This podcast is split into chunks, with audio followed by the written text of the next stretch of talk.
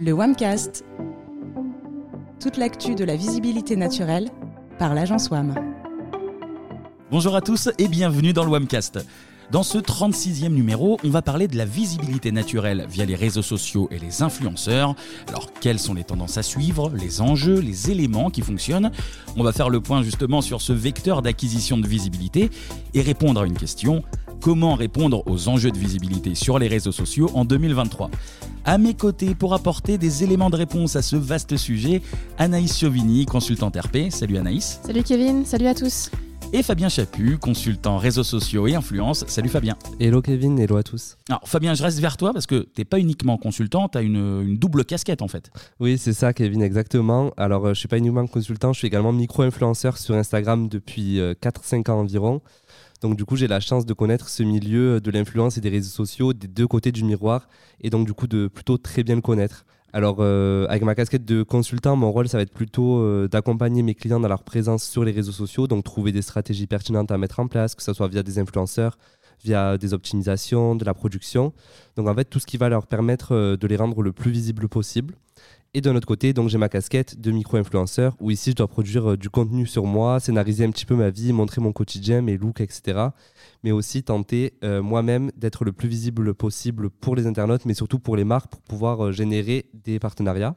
Quand tu es influenceur en fait ou micro-influenceur, c'est vraiment toi le produit, c'est ton image et c'est ta personne que tu vends, donc c'est quand même assez compliqué. Ouais, et puis c'est intéressant parce que tu vas pouvoir apporter ben, ta double vision du métier avec la partie inside et outside de, de l'influence et des réseaux sociaux. Euh, bon, pour commencer, Anaïs, Fabien, on est, on est juste entre nous là. On est d'accord que euh, la visibilité sur les réseaux sociaux, c'est un, petit peu au petit bonheur la chance. Alors euh, non, Kevin, tu peux pas vraiment dire ça, malheureusement. On aimerait bien, mais non, pas vraiment. Alors certes, comme dans tous les secteurs, la chance existe, cette part de chance est inévitable, mais ici, sur les réseaux sociaux, derrière cette chance se cachent surtout les algorithmes des plateformes. L'algorithme, c'est lui qui contrôle l'ordre de présentation des posts sur les réseaux sociaux et des publicités qui vont apparaître dans le fil d'actualité des internautes. Et ça va donc montrer à ses utilisateurs ce qui est le plus susceptible de les intéresser.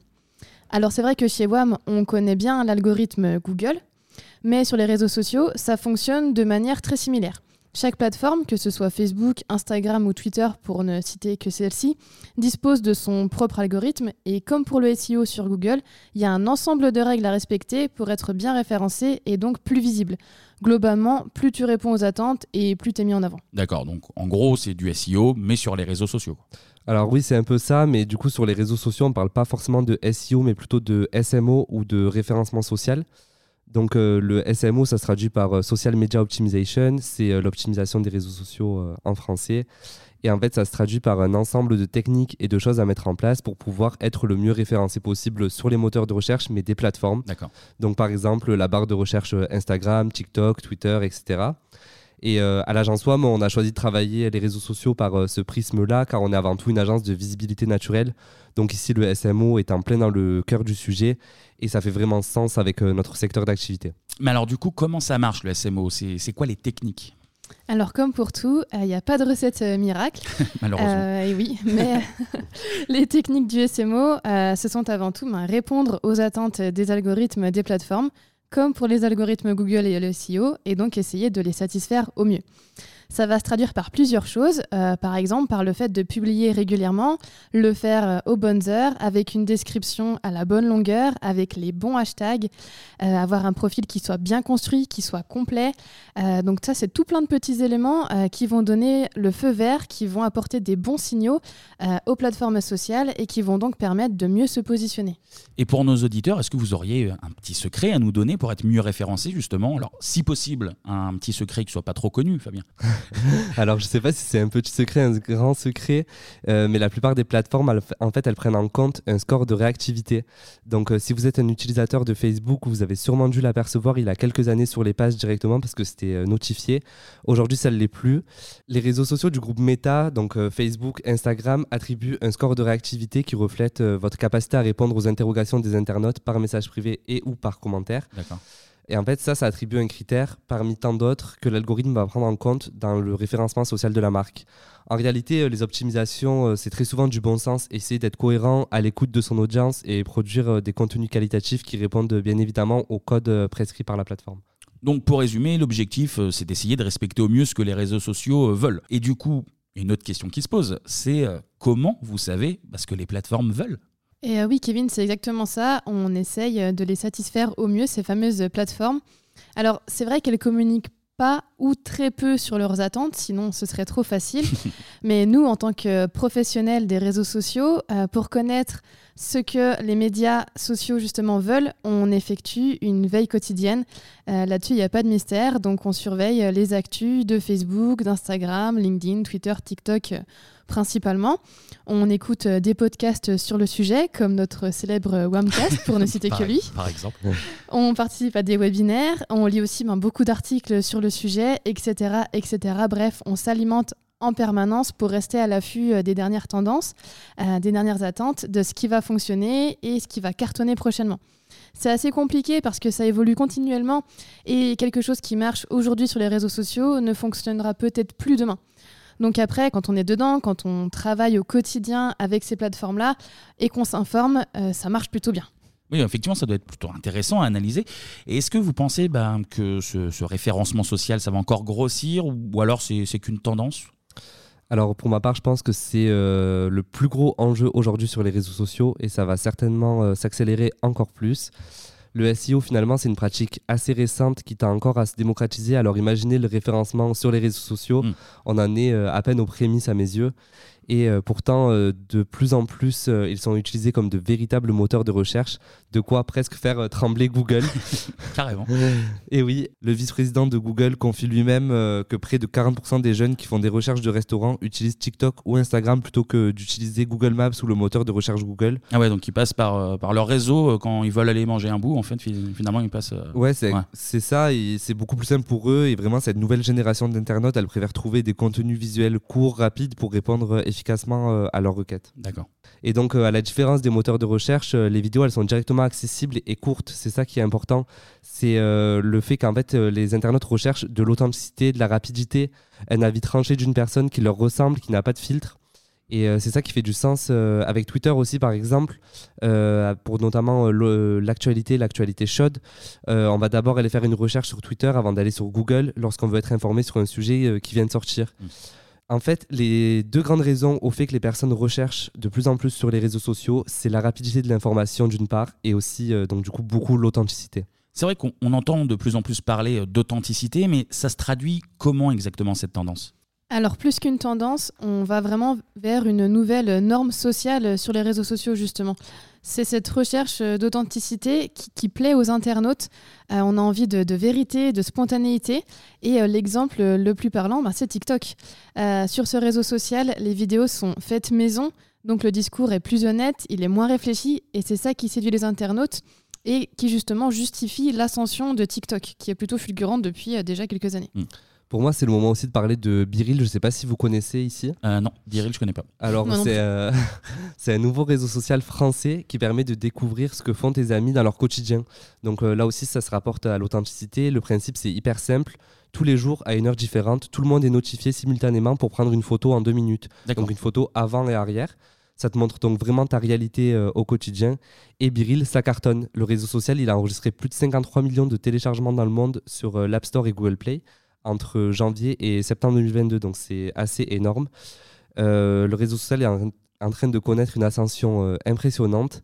Et vraiment, euh, cet attrait pour Biril, il vient vraiment d'un besoin d'authenticité en réaction aux images trop parfaites sur les réseaux sociaux comme Instagram par mmh, exemple. Les internautes, ils veulent montrer qui ils sont, à quoi ils ressemblent vraiment, leur vie, mais surtout voir à quoi celle des autres, elle ressemble en fait. Et surtout sans filtre. Et du coup, en fait, tu reçois une notification, peu importe l'heure, tu n'es pas au courant et tu dois tout de suite prendre une photo. Ouais, voilà, c'est exactement ça. Et du coup, bah, vraiment ça nous amène à, l'ère euh, de l'UGC. De l'UGC. Alors, euh, qu'est-ce que c'est que, que l'UGC C'est pas le cinéma, j'imagine? Non, non, c'est pas le cinéma. UGC, euh, c'est l'acronyme de User Generated Content, donc les utilisateurs qui produisent du contenu. C'est vraiment la tendance qui prend de plus en plus d'ampleur aujourd'hui. Donc ça désigne tout simplement les contenus créés par les utilisateurs autour d'une marque. Donc un avis client est un UGC, un utilisateur qui partage des photos de sa chambre d'hôtel sur Instagram fait de l'UGC, un internaute qui montre ses dernières baskets en vidéo sur un réseau social fait de l'UGC. D'accord. Donc vraiment c'est tout ça, c'est euh, ce que recherchent les marques aujourd'hui et elles ont raison parce que c'est un super vecteur de visibilité. Et si c'est ce que les marques euh, recherchent, comment ça se traduit niveau stratégie, Anaïs? Alors en termes de stratégie euh, d'UGC, on peut citer Starbucks qui est pour nous un vrai cas d'école. Alors, hormis le fait d'écrire le prénom euh, sur un gobelet pour inciter les consommateurs à prendre une photo et à la poster sur les réseaux sociaux, mentez pas, on l'a tous fait. la marque, elle propose aussi de nombreux challenges. Elle développe également une stratégie euh, d'employee content. Et euh, sur les réseaux sociaux, le hashtag Starbucks, y cartonne. Il y a plus de 38 millions de publications sur Instagram qui portent ce hashtag-là, donc parmi d'autres, hein, mm. et 25 milliards de vues sur TikTok. Oui, c'est pas mal. En effet, plutôt honorable. Euh, mais plus globalement, c'est surtout cette tendance de recherche d'authenticité et de génération de contenu par les consommateurs eux-mêmes euh, qui a mené à l'explosion des micro-influenceurs. Alors, un micro-influenceur, c'est quoi? Euh, Ce sont des personnes qui sont un peu moins connues sur les réseaux sociaux, puisqu'en général, elles disposent d'une communauté qui vont entre 5000 et 50 000 abonnés. Alors, attends, je te coupe. Fabien, on va faire le test. Fabien, combien d'abonnés?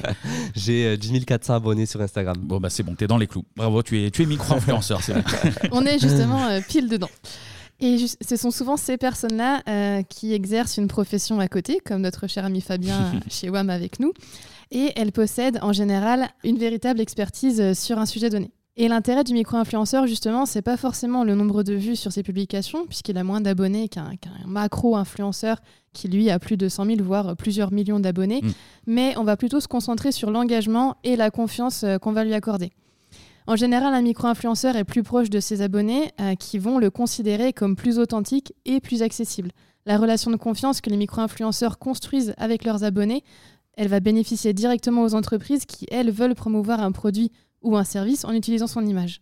Oui, parce que c'est vrai qu'on a, on a davantage tendance à faire confiance à une personne euh, proche de nous, à, quelqu'un qui nous ressemble en fait. Oui, c'est ça, c'est certain. Euh, il y a aussi le fait que les internautes, ils ont de moins en moins confiance euh, envers les gros influenceurs, donc les macro-influenceurs. Euh, pas tous, heureusement, bien évidemment, mais euh, avec toutes les histoires qu'il y a eu récemment, notamment Magali Berda, les influenceurs de mm. Dubaï, le dropshipping, tout ça, les marques, elles préfèrent se diriger de plus en plus vers des micro-influenceurs. On retrouve aussi beaucoup de micro-influenceurs avec de véritables expertise, pardon, euh, comme l'a dit Anaïs, qui crée du contenu sur un sujet précis. Donc ça peut être l'automobile, la cuisine, l'informatique, le sport et tant bien d'autres thèmes. Euh, c'est devenu presque en fait des nouveaux médias spécialisés. Hmm. Les personnes présentes sur les réseaux sociaux sont de plus en plus demandeuses de ces contenus qualitatifs et sont parfois prêtes même à les payer euh, les influenceurs gagnent déjà de l'argent en créant du contenu. C'est le cas sur euh, TikTok ou YouTube euh, qui rémunèrent les influenceurs en fonction du nombre de vues. Il y a aussi les partenariats, les collaborations, tout ça. Mais on se dirige de plus en plus vers des systèmes d'abonnement payants sur les réseaux sociaux.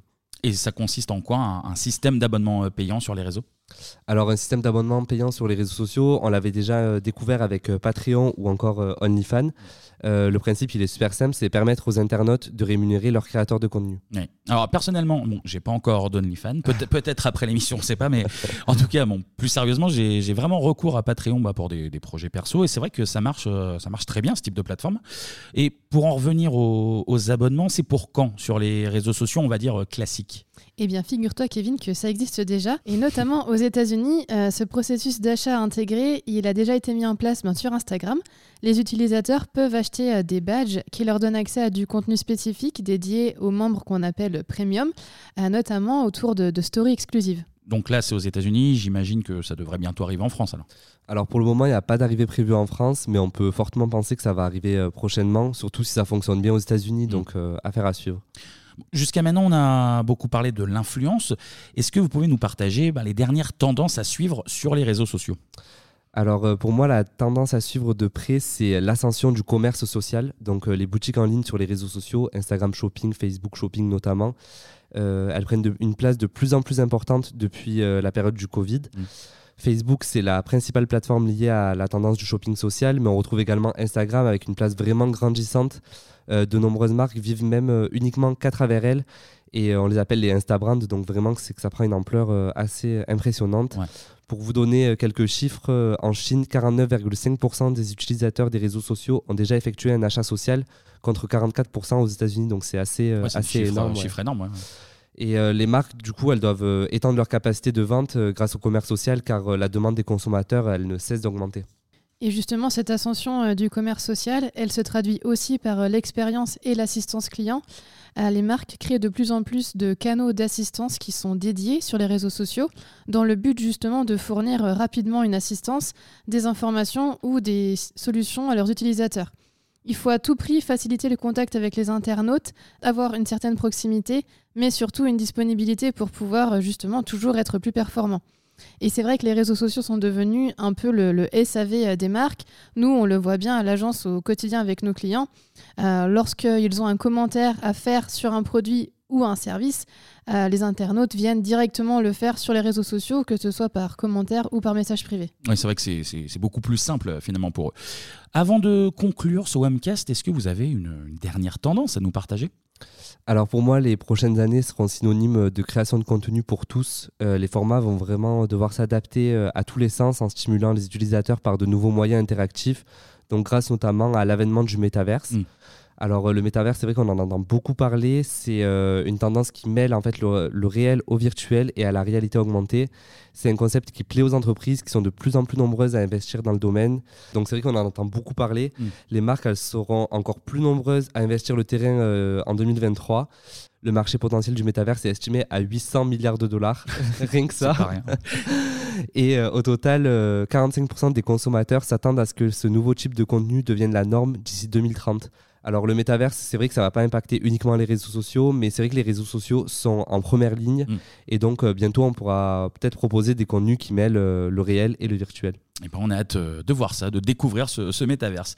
Anaïs Fabien, merci beaucoup pour bah, toutes ces informations et surtout pour toutes vos explications. Avec grand plaisir, Kevin. Avec plaisir, Kevin. Merci à tous. Et merci à vous de nous avoir écoutés. Surtout, on espère, bah, vous aussi, que vous aurez appris euh, énormément de choses dans, cet épisode. Vous l'avez compris, c'est la fin de Swamcast. Vous pouvez retrouver cet épisode et tous les autres sur notre site agence-wam.fr, rubrique Wamcast évidemment. On est également présent sur les réseaux sociaux, sur LinkedIn, sur Twitter, at Wamref, mais aussi sur Instagram, agence underscore Wam. N'hésitez pas à laisser 5 étoiles sur vos applications de podcast, voire même un petit commentaire. Et quant à nous, eh bien, on se retrouve rapidement pour un nouveau numéro du Webcast. À très bientôt.